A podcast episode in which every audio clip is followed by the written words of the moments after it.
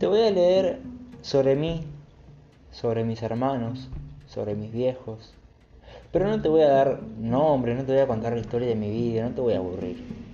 Te voy a contar historias, algunas inventadas, algunas reales, algunas que son partes inventadas, partes reales, partes que no son mis historias, sino historias ajenas, de amigos, de personas que no conozco, sacadas de internet, quién sabe, ¿no?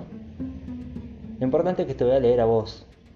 No sé quién carajo sos, ni cómo te llamás, pero te voy a leer a vos, así que todas las semanas voy a estar subiendo al menos un podcast semanal.